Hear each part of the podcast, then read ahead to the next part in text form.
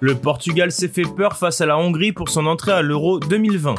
Cristiano Ronaldo bat de nouveaux records. La France frappe fort d'entrée avec sa victoire sur l'Allemagne. L'OM accélère sur David Luiz ou encore Kaylor Navas dans le viseur de trois clubs sur le mercato. On parle de tout ça dans le journal Made in Foot du jour.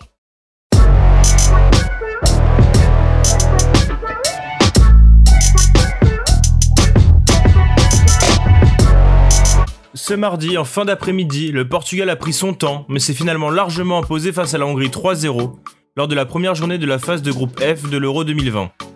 Le tenant du titre porté par Cristiano Ronaldo auteur d'un doublé prend les commandes de la poule. Après s'être longtemps cassé les dents face au mur hongrois, les Portugais ont retrouvé un second souffle dans les dix dernières minutes et affiché plus de tranchants, concrétisant rapidement ce renouveau par le premier but du match. Ainsi, après deux contres favorables, Rafael Guerrero a, d'une frappe sans contrôle du pied gauche, enfin fait trembler les filets hongrois à la 84e minute.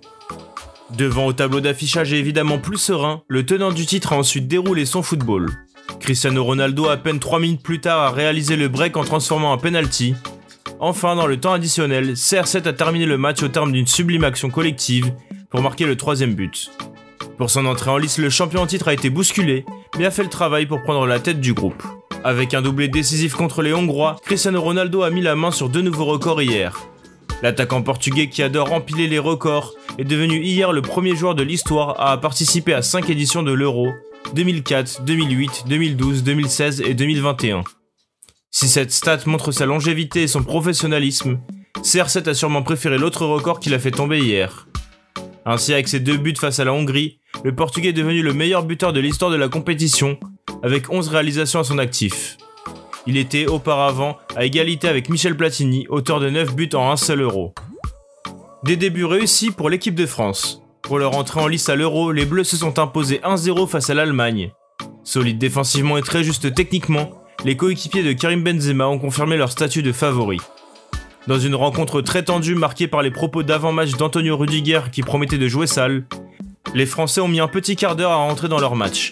Mais dès qu'ils ont commencé à piquer la défense allemande en contre, les hommes de Didier Deschamps ont vite trouvé des failles.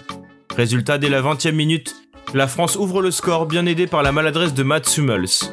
Trouvé côté gauche par un sublime extérieur du pied de Paul Pogba, Lucas Hernandez déboule côté gauche et centre fort vers Mbappé. Le défenseur allemand intervient, dégage le ballon directement dans la lucarne. 1-0, la France passe désormais en gestion et ne va quasi rien laisser à son adversaire du soir, excepté Antonio Rudiger qui s'amuse à mordre Paul Pogba juste avant la mi-temps. Au retour des vestiaires, Kylian Mbappé croit mettre la France à l'abri en inscrivant un joli deuxième but, mais il est finalement sanctionné d'un hors-jeu en début d'action.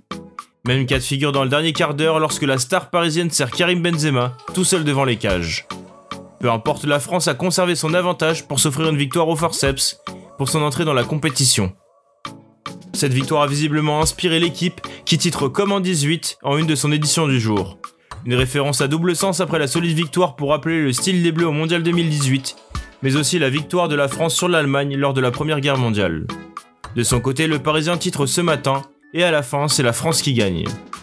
Du côté de l'Angleterre, on est plutôt scandalisé par la morsure d'Antonio Rudiger. En effet, The Times a titré La furie de Pogba après la morsure de Rudiger. Le défenseur allemand qui avait promis de jouer sale a donc tenté de mordre Paul Pogba à l'épaule, un geste qui n'a pas été sanctionné ni par l'arbitre ni par ses assistants à la vidéo. Aujourd'hui, trois matchs sont au programme de l'Euro, Finlande-Russie à 15h, Turquie-Pays de Galles à 18h, et enfin Italie-Suisse à 21h.